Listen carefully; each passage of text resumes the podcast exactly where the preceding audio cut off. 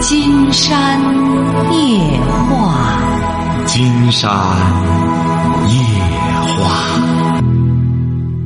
晚上好，听众朋友，我是您的朋友金山。哎，你好，这位朋友。金山老师你好。大点声。啊，金山老师你好。啊。我是那个德州的一位朋友。啊。我原我那个，嗯，那个金山白话上有给你发微信。哦，什么事儿吧？说吧，现在打通电话了。就是那个孩子的问题，我有一个儿子吧，九岁了，他是学习成绩也不错，就是他，我跟你说过，他有个坏习惯，他老是说他老是爱翻那个垃圾桶啊。他这个坏习惯，我不知道是为什么他会有这种习惯，你说？这有什么的？翻垃圾桶怎么是坏习惯呢？他找点东西啊，他可能觉得有用的东西啊有。他别的同学人都不这样，为什么他会这样？别的同学，你这这就是我们，就像前段时间的时候，人家还有个说老外一下在中国出了名了，说专门捡垃圾，专门捡垃圾。后来一看一了解，人家那人一点都不穷。就觉得这个中国人那么些东西本来就完全可以把这些东西收集起来，又可以对这个环境起到保护作用，还都这拿人家你看老外都捡垃圾，还以为人家靠垃圾捡垃圾生活呢。捡垃圾桶你得问问他干嘛呀？他或者找什么东西？他或者说里边有什么成用的东西？他觉得捡出来还可以废旧利用，你得去了解这个。呃，这样这样习惯对给老师留的印象，给同学留的印象都不好。这有什么不好的？这只能说明老师不是老师有问题。孩子这样了，你不你应该感到好奇。孩子，你为什么愿意去翻垃圾桶呢？你们了解吗？为什么他？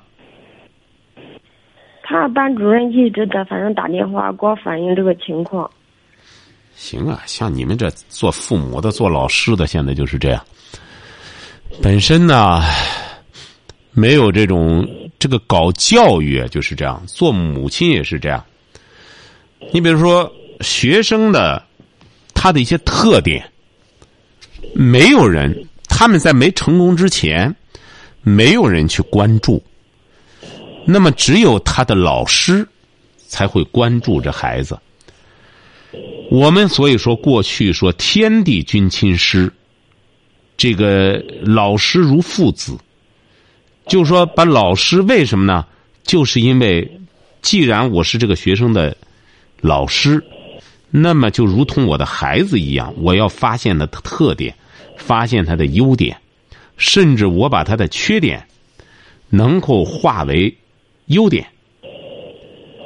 你说我们现在有些人就是这样，父母更是这样了，一说干什么，没有人去了解这个孩子。啊，学习还不错，那么他为什么老翻垃圾桶啊？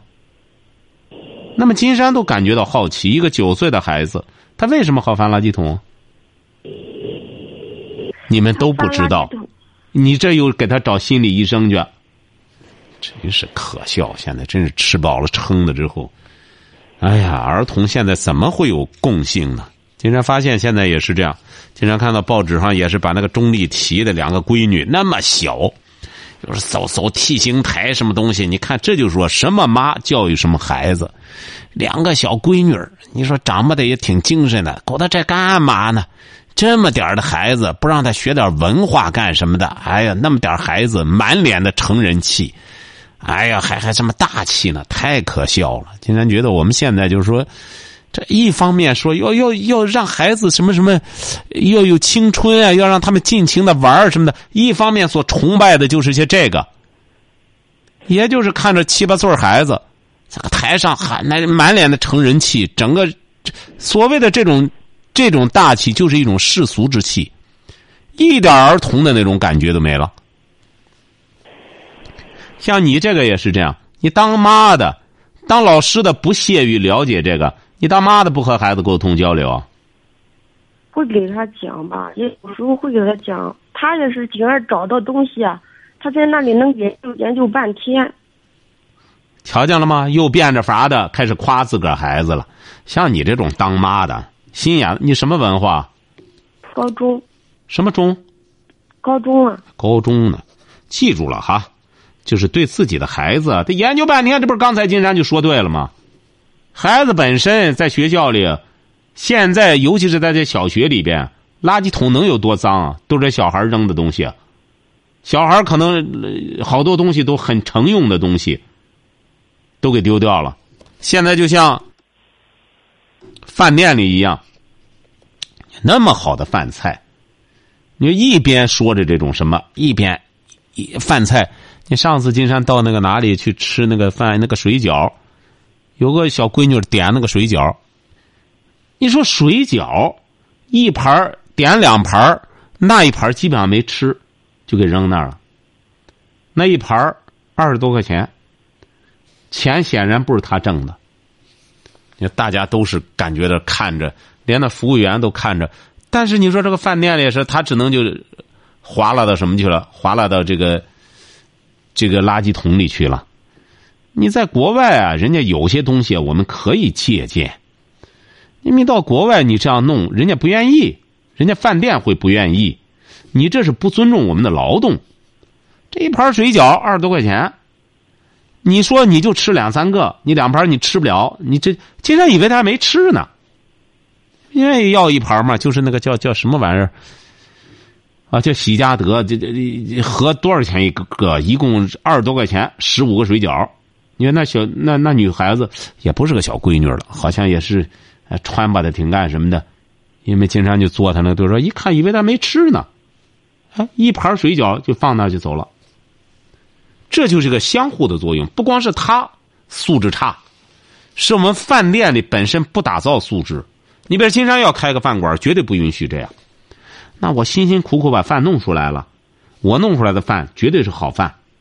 我这么好的饭，你剩下他，你说你这不是在骂我吗？我辛辛苦苦劳动出来的东西，你把钱给我了，你最终我的劳动你一点都不尊重，他是这么个关系。现在有些饭店也是这样，你弄完之后就哐啷哐啷就都弄垃圾桶里去了。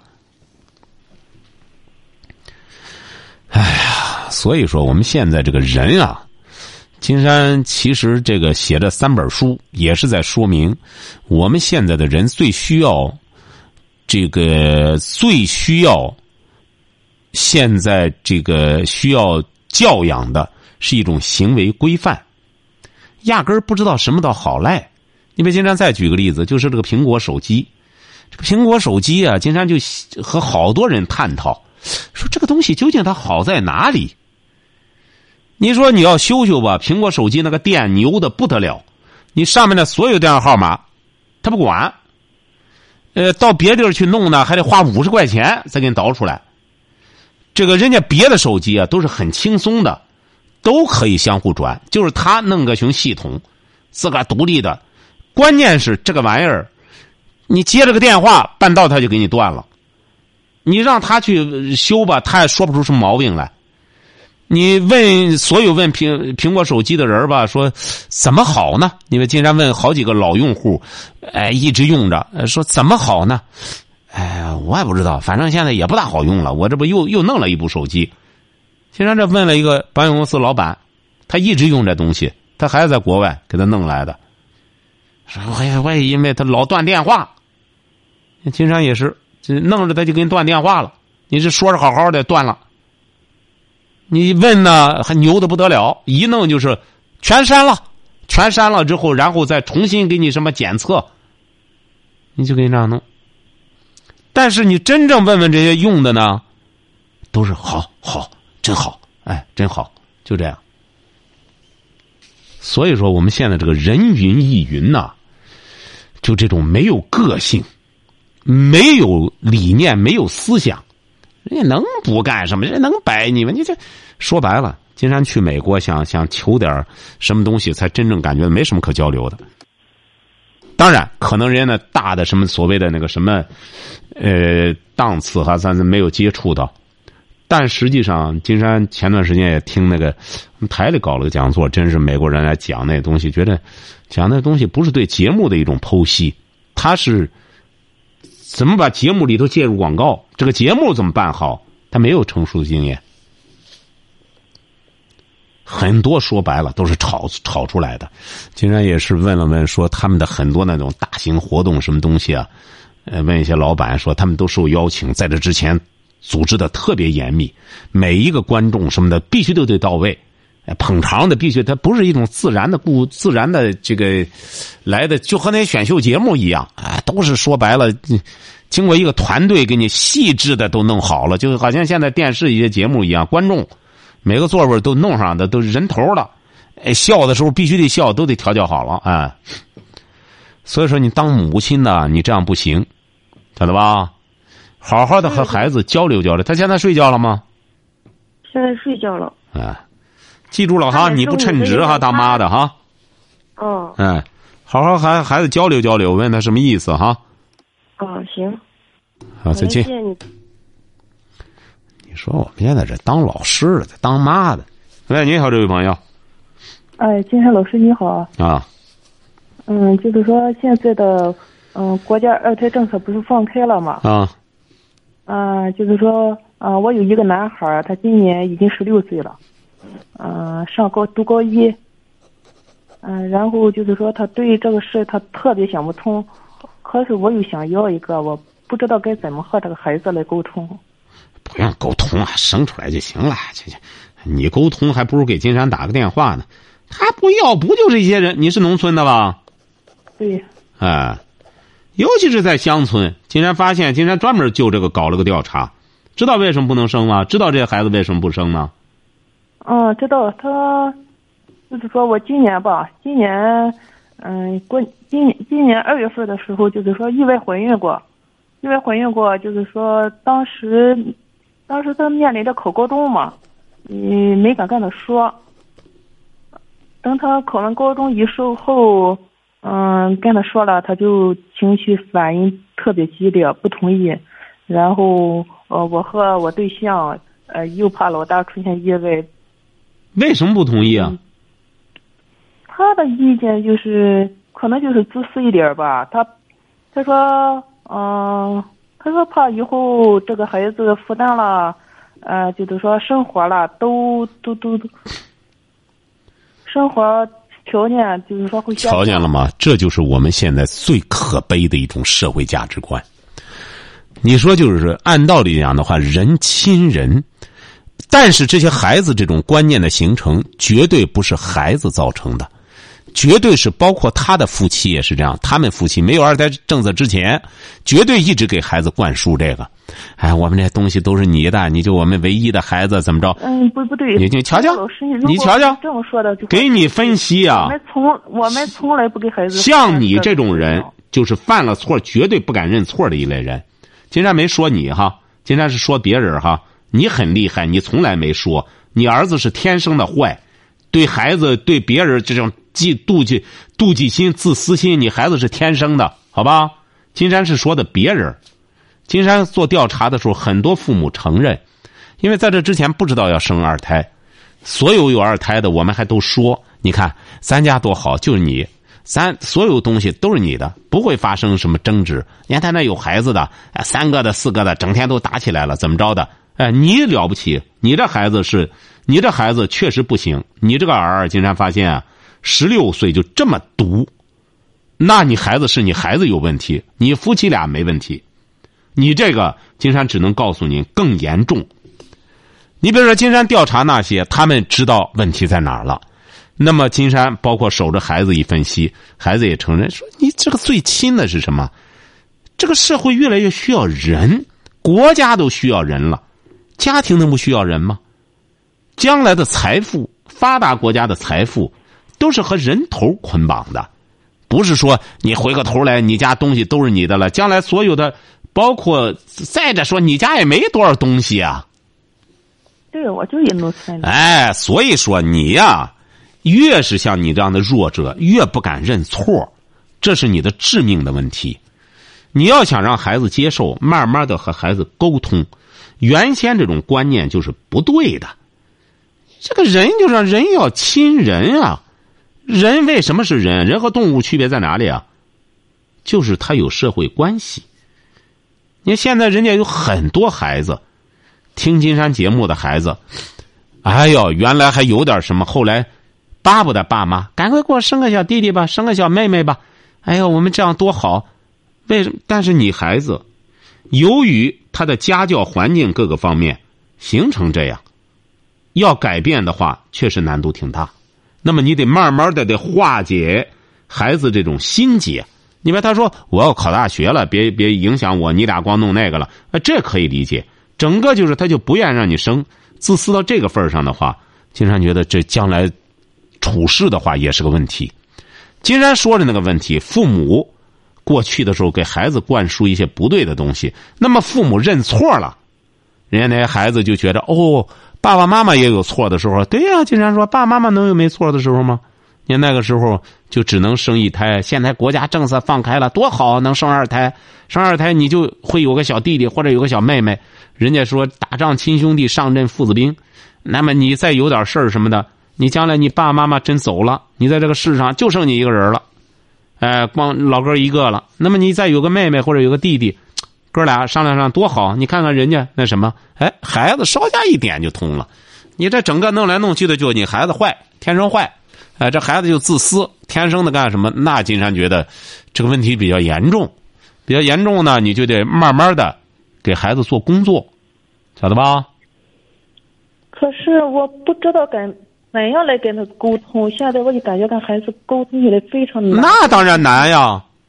你想想，这种理念就是自私的理念，已经深深的扎在他心里了，十六年了。你要想沟通的话，一天能解决吗？一天肯定不行的。先听金山夜话吧，金山和你说也说不通，先让他听节目，听节目，慢慢的他给金山打电话了。金山能给他化解，和你说还不如给他说呢，因为您这脑袋啊，基本上花岗岩的了，晓得吧？跟你说了哈，要真想解决这个问题，让你儿子慢慢的听听节目，他要愿意问金山的话，金山三言两语就能给他化解，晓得吧？嗯，好嘞，再见哈。哎，金山老师，你先别挂。干嘛？嗯，就是说像我这点，因为我我意外怀孕这次孩子我我没落着，就说我下边我想再要一个，你说可以吗？就是说我的这种这种想法是对的还是错的？这有什么错呀？这是你这真是，这不政策允许吗？你能生就生啊！金山不是在金山白话做一组节目专门说这个吗？能生就生，尤其对你来说，闲着没事你不生孩子干嘛？就生个孩子吧，生个孩子，你想想，乱户口，这有这么个人头，将来干活的也多。你说你这对你来说只有利没弊。你他他对人家别人啊，可能不行。为什么呢？你比人有些现在的有些明星或者什么的，人家能生，现在没法生呢。你看那谢娜那大闺女已经多大了？三十好几了，不能生，不敢生啊！一生这玩意儿。没财路了，不能弄了，好吧，先这么着哈。好了，再见。喂，你好，这位朋友。哎，你好，金山老师。哎，我们聊点什么？呃，我需要咨询一下我儿子和他女朋友的事儿。你儿子多大了？我儿子今年二十五周岁吧，马上就要二十五周岁。啊。他呃，大学毕业两年多了，两年半了吧。在上海一个小公司打工，他谈了一个女朋友。我是山东德州禹城的。嗯。他谈了一个女朋友，是安徽的，安徽农村哈，自己谈的。他是专科学会计的。嗯，女孩也也在上海，也在那打工。嗯。就是今年，女方家长就要求我们两家见个面儿。谈了一下，呃，俩孩子的订婚、结婚的事儿。嗯。我自己就去了，我自己去的。嗯。女孩的母亲去的，我们在上海见面儿。呃，女孩的情况是，她父母在无锡常年打工，她是安徽农村。我们在上海见面以后，我就把我们家的大概情况跟她说了一下。她的要求是，哦，这个女孩吧是，呃，姊妹三个。他是下面一个妹妹一个弟弟哈，弟弟读大学，妹妹初中毕业。呃，女方家长要求就是买房子，我就直接给他说，像我们这工人家庭，在北上广这特区我是买不起的，只能靠两个人努力打工，哎，以后自己可以的时候，我们家长帮一下。他要求在无锡，他为什么要求在无锡？因为他俩在无锡常年打工，他是有意把家安在无锡，因为他也是南方嘛。我没有同意这个事儿，我说这个不合适。两个孩子在上海的话，在无锡打工，嗯，不合适。我没有答应。还有一个事儿就是，后来就问孩子，问我家儿子，你感觉这个女孩行不行？我我俩的意思也就，如果孩子行，我就退一步，是吧？我就说，先订婚、结婚、租房子，买房子不合适，除非他俩在无锡上班还行。在无锡上班你也未必买得起，无锡房子很贵。他说是一万块钱，略微偏点的。问题我不打算这么想，我我的孩子不在那上班，我为什么要在无锡买房子？嗯嗯，对。你还是有主意的，是吧？嗯。如果他打算两年以后或者几年以后我在上海待不下去，我去个小地方，我孩子不愿回来，那还行。他女方也没有道理要求我在无锡买房子吧？他考虑他自己了。对。是不是？没错。并且还一再强调，不想回，不想在北方。我是山东吧？嗯。不想在北方。他还提这个要求，当时我说，如果我的儿子为了工作，他自己发展，他想在南方，我支持；他想回回家，我也欢迎。我们两个没有权利要求孩子在哪上班，我是这么跟他说的。嗯。呃，我说先订婚、结婚，在上海租房子，以后定下来，我们做大人的可以帮一下，是不是？他说：“要是结了婚你不管呢？”我说：“你要相信我是吧？我山东人到哪都是讲诚信，我也不是为了省钱或者不花钱。现在买房子就是不合适。呃，我和老公商量一下，退一步。你不是不放心吗？我压十万块钱放在这儿，别动。有一天孩子买房子的时候，我能帮还帮。结果没谈妥，事情是这个样。现在我俩的想法就看着我孩子该给他饭，我就想咨询一下。”我这种想法对不对？嗯，你不要劝他和他分手，你应当把你的这种态度明确的告诉你儿子，先看看你儿子什么态度。嗯。他他什么态度？你去见面的结果没有答应对方的这种要求，那你儿子怎么办呢？那不用你劝他散，恐怕人家。达不到目的，人家就会主动和你儿散。现在金山担心的是你儿受不了。嗯。哎，你甭说劝你儿了，你甭劝你儿。嗯。嗯，你接下来的接下来恐怕，金山不了解您儿的情况。接下来恐怕您儿就得逼着您买房，你不买房的话，他就娶不上这对象。那你就很麻烦。你几个孩子？我就一个。是啊，他还真没有这种想法。那就成啊，那就是通过这事儿，你已经表态了，房子买不起，那就看看这个女孩，就是你儿的魅力了。那最终对方一看你儿身上物质上、钱财上没多大游说，那么回过头来就会审视他的才干。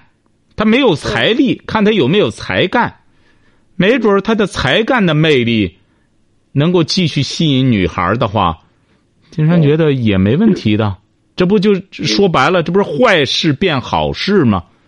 对。啊，所以说接下来不是你做决定，而是对方做决定哈。你没必要在这儿杞人忧天的设计这个了。如果要是对方说白了，一看你儿本来是想。逮住一个山东的，让他弄个房，然后干什么？人家一看没这，有时候劝他闺女就抓紧和他掰了吧，不用你劝，你儿子不就完事儿了吗？是不是啊？对，好嘞。要要如果因为这个事情散的话，我也给儿子说了哈，好事儿，塞翁失马，好事儿。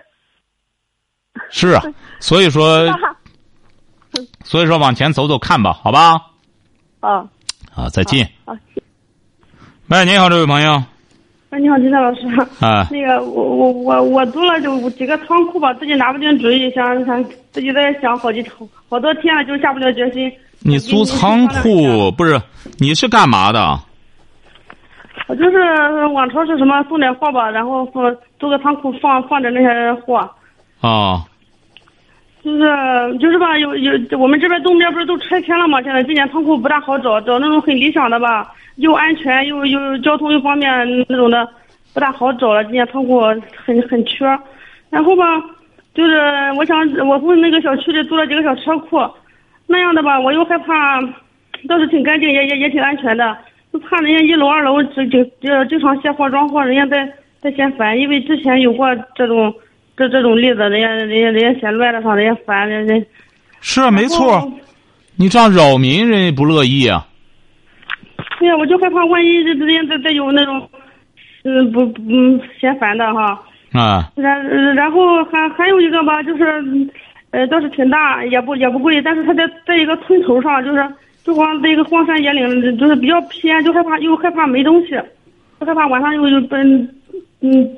没东西，倒是房东也说给我安监控器来，然后监控器也不好使。你不是您是什么东西啊？关键里边倒没有什么值钱东西，就是那些饮料、啤酒什么的，白酒之类的。那你你你竟然觉得你这两条都已经，你已经很清楚的摆在这儿了。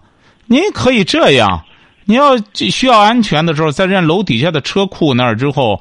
你就回避人家休息时间，你等到人家休息了什么，你就得回避这个点儿，然后去拉东西什么的。我就是光白天弄，光白天弄不是那不是？你还记着吧？我我前去年也给打过电话，那时候我原来租了一个仓车车库，就是有就有这么一个人，他就这个，他就这么这么不好相处。那你搬东西可能人家进出也不方便了，车也不方便了。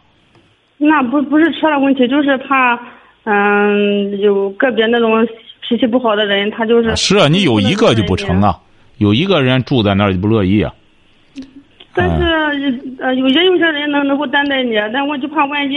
啊，对对对，就就这么个道理，好吧？金山建议你呢，还是选择一个比较安全的，呃，合适的。你明明两个不合适，你非得在这上面纠结干什么？有的是房子。但是你想，你找个合找个合适的不好找。那继续找，继续找哈。好嘞，再见哈！你这个你这这能这，像这种东西，你这什么事儿都得慢慢的就是和睦。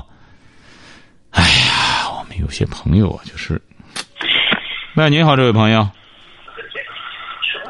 喂，请把收音机关上。喂，这个，这个一直还不行啊，这个还没。还在那听着节目呢，这个电话不行。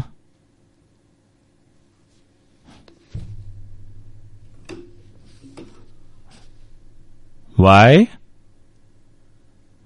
喂，您好，这位朋友。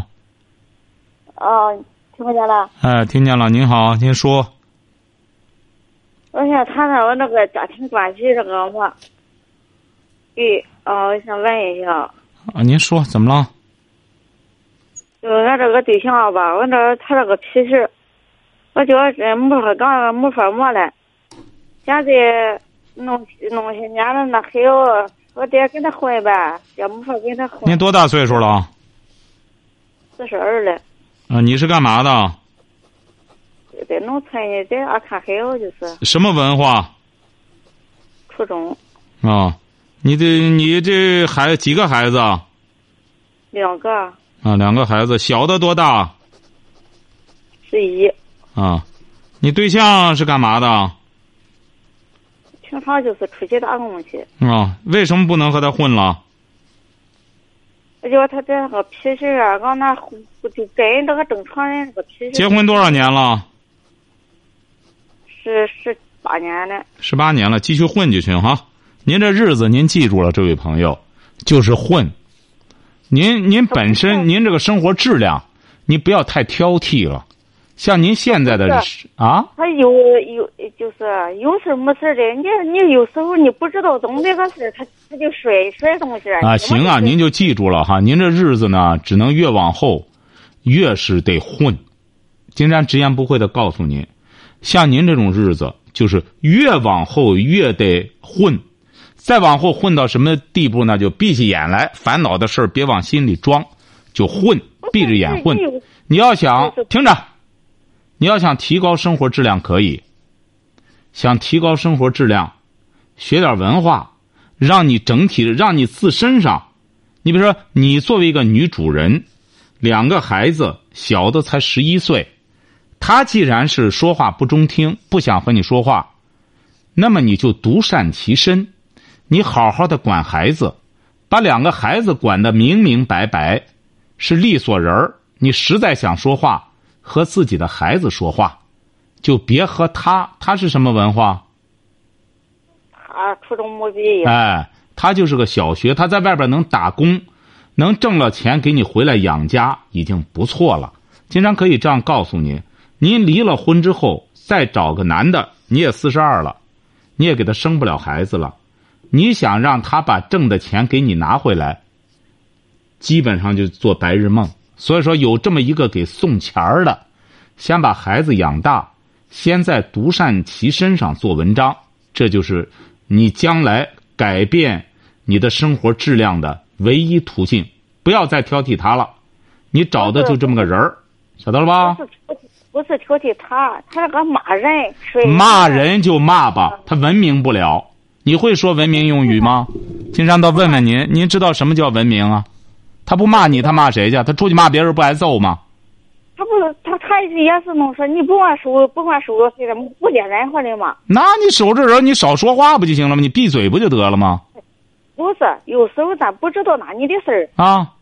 一一一个骂人。那他就骂了之后，你比如说金山到您家里去的话，他骂人，金山只能小瞧他呀，不小瞧你呀，只能一看，哎呦，他这妻子，他这妻子真是一看大家闺秀。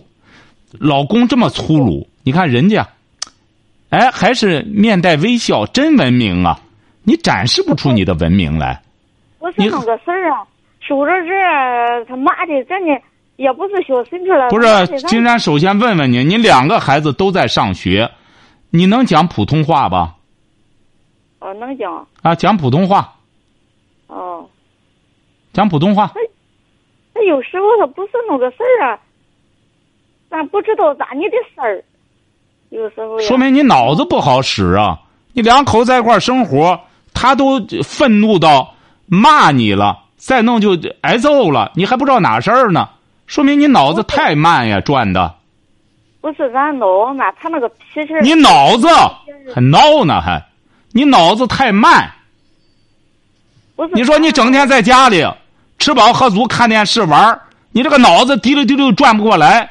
他在外边打工那么辛苦，回来之后和你说话着急上火，你在那倒不慌不忙的，他受不了。记住了哈，以后在家里啊磨砺磨砺脑子，这脑子忒慢了哈。好，再见。